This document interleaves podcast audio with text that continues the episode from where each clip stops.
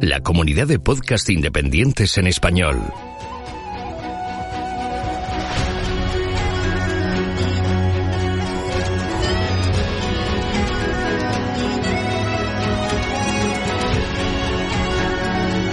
Estás escuchando Geocastaway, el podcast de geología y ciencias de la Tierra.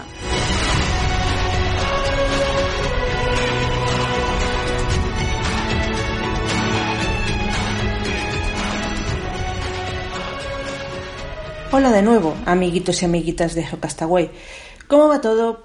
Por mi parte, lo prometido es deuda, así que vamos a continuar hablando de paleocenografía en una segunda entrega después de la iniciada el mes pasado. Os recuerdo que estuvimos hablando de foraminíferos planctónicos, qué son, cómo son y cuál es uno de sus principales usos en paleocenografía. Hoy vamos a ver otro de esos usos que está muy relacionado además con el nacimiento de la propia paleocenografía como ciencia en la segunda mitad del siglo XX. Os recuerdo que la utilidad que ya vimos es la derivada del análisis estadístico de las abundancias relativas de las especies que encontramos en las muestras antiguas, para de esa forma deducir las condiciones paleocenográficas de las masas de agua. El otro gran beneficio tiene que ver con su concha de carbonato de calcio. Cuando la construyen toman sus componentes, tanto el oxígeno como el calcio como el carbono, del agua claro, del agua oceánica en, la que viven, y así dejan una especie de señal fósil de ese agua. Voy a intentar explicaros por qué. Nos vamos a centrar en el oxígeno, pero que sepáis que con el carbono pasa algo parecido, que también tiene su utilidad, pero en términos algo distintos. Bueno, supongo que sabéis lo que es un isótopo, ¿no? Isótopos son aquellos átomos de un mismo elemento que difieren en el número de neutrones en el núcleo. En el caso del oxígeno siempre hay ocho protones claro, porque si no, no sería oxígeno, y 16, 17 o 18 neutrones. Estos son los tres isótopos estables del oxígeno, aunque tiene más, inestables tiene unos cuantos más. El más pesado, el oxígeno 18, es bastante escaso, mientras que el más ligero, el 16, es el más abundante. Pues resulta que la relación oxígeno 18, oxígeno 16, que llamamos delta 18, delta oxígeno 18, en los átomos de oxígeno de las conchas de carbonato de los foraminíferos no es constante e inmutable, sino que responde a unas características concretas del agua.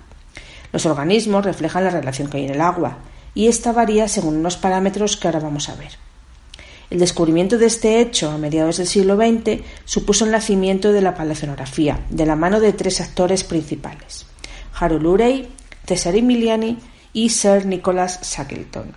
Harold Urey es bastante conocido porque fue el descubridor del agua pesada, aquella que lleva deuterio en vez de hidrógeno. ¿Vale?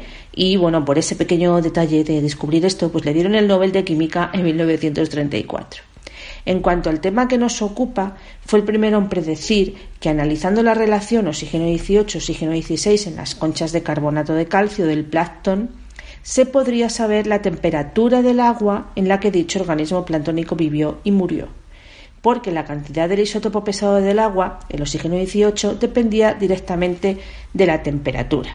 Por aquella época, además, mediados de años 50 del siglo XX, mediados del siglo XX, ya había técnicas de espectrometría de masas que hacían posible esa medición. Luego se mejoraron mucho, claro, pero ya existían. Un discípulo suyo, Cesare Emiliani, fue el verdadero fundador de la paleocenografía, porque se ocupó de analizar esto, el delta 18, en cientos de muestras en un montón de sondeos oceánicos profundos que para entonces ya se habían empezado a realizar a lo largo y ancho del océano global. Ahora hay muchísimos más, claro. Bueno, enseguida se vio que Urey tenía razón y además también se vio que la variación en el delta 18, que por cierto normalmente se mide en globigerina bulloides, mostraba claramente que las glaciaciones eran un fenómeno cíclico. Esto había traído de cabeza a los geólogos desde finales del siglo XIX, con Luis Agassiz como cabeza visible de la teoría glaciar. Esta ciclicidad de las glaciaciones cuaternarias parecía también dar la razón a Milutin, a Milutin Milankovic, el astrónomo serbio que desde los años 30 llevaba diciendo precisamente que las variaciones climáticas glaciar e interglaciar estaban relacionadas con parámetros astronómicos cíclicos, la precesión, la oblicuidad y la excentricidad. Todo esto se confirmó completamente un poco después por Sir Nicholas Shackleton y sus colaboradores. Sir Nicholas era sobrino nieto del explorador y también Sir Ernest Shackleton, el de la aventura del Endurance en la banquisa de la Antártida. Bueno, pues el Nicholas Shackleton es hoy nuestro tercer protagonista. Fue nombrado caballero en 1998 por sus servicios a las ciencias de la Tierra y falleció en 2006. Shackleton descubrió que al formarse los casquetes glaciares a partir de agua oceánica, previo paso por la atmósfera, quedaban enriquecidos en el oxígeno 16, el isótopo ligero. En la naturaleza, pues como no es idiota, prima un poco la ley del mínimo esfuerzo. Entonces, como el oxígeno 16 es un poquito más ligero, tiende a evaporarse con mayor facilidad que el pesado, que el 18. Así que en las épocas glaciares el agua quedaba enriquecida en oxígeno 18 y eso lo observamos en las conchas, claro, os recuerdo.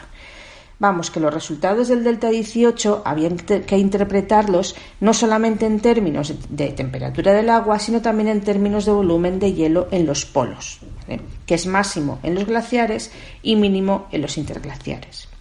Hay un artículo de Science muy famoso de 1976 que si traducimos el título sería Variaciones en la órbita de la Tierra, marcapasos de las eras glaciares, en el que Nick Shackleton, James Hayes y John Imbri demuestran que efectivamente las oscilaciones en el clima de los últimos millones de años se, se correlacionan con las variaciones en la relación orbital entre la Tierra y el Sol, tal y como había predicho Milankovitch.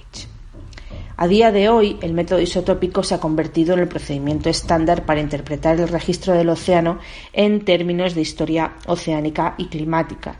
Es más, cualquier estudio con registros cuaternarios y, algo más antiguo de cuaternario también suele incluir análisis de isótopos estables que se comparan con la escala que se estableció gracias a los trabajos de estos primeros paleocenógrafos y, no lo olvidéis, de nuestros amigos los foraminíferos planctónicos porque esto que os he contado fue el origen de la escala astronómica de tiempo.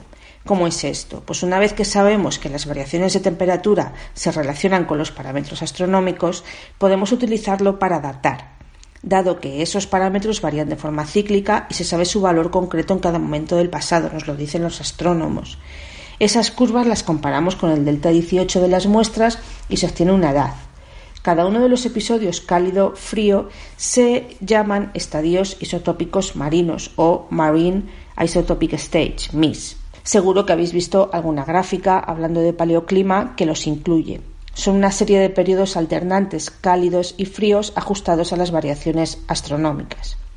La escala astronómica de tiempo actualmente abarca los últimos 5 millones de años o algo más y se deduce de datos isotópicos en diferentes marcadores, no solamente aquí ya fuera transplantónicos, sino que la han ajustado también con bentónicos o con polen, por ejemplo. Además, también está ajustada con magnetostratigrafía. La época actual en la que vivimos en la actualidad sería el MIS 1, que es interglaciar, y según nos vamos atrás en el tiempo se van sucediendo glaciares interglaciares, con los números pares correspondiendo a los glaciares y los impares a los interglaciares. Mm, además, en los últimos 15 o 20 años, según se han ido aumentando la resolución de los, de los muestreos, en vez de coger una muestra cada metro se coge cada dos milímetros, por ejemplo, exagerando un poco, pues se han empezado, tenemos muchos más datos, podemos afinar mucho más y se han empezado a encontrar eventos inesperados. Pero, pero, por este mes yo creo que es suficiente historia de la paleocenografía, así que lo vamos a dejar aquí. Espero que esta pequeña píldora os haya gustado y querráis alguna poca más de la medicina el mes que viene, así que hasta entonces escuchantes de Geocastaway.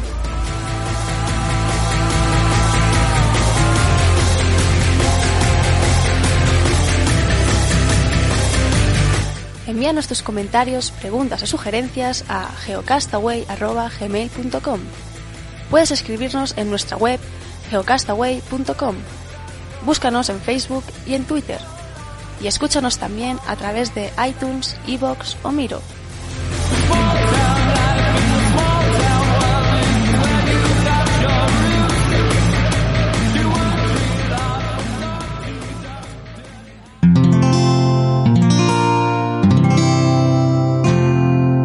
Puedes escuchar más capítulos de este podcast y de todos los que pertenecen a la comunidad Cuonda en cuonda.com.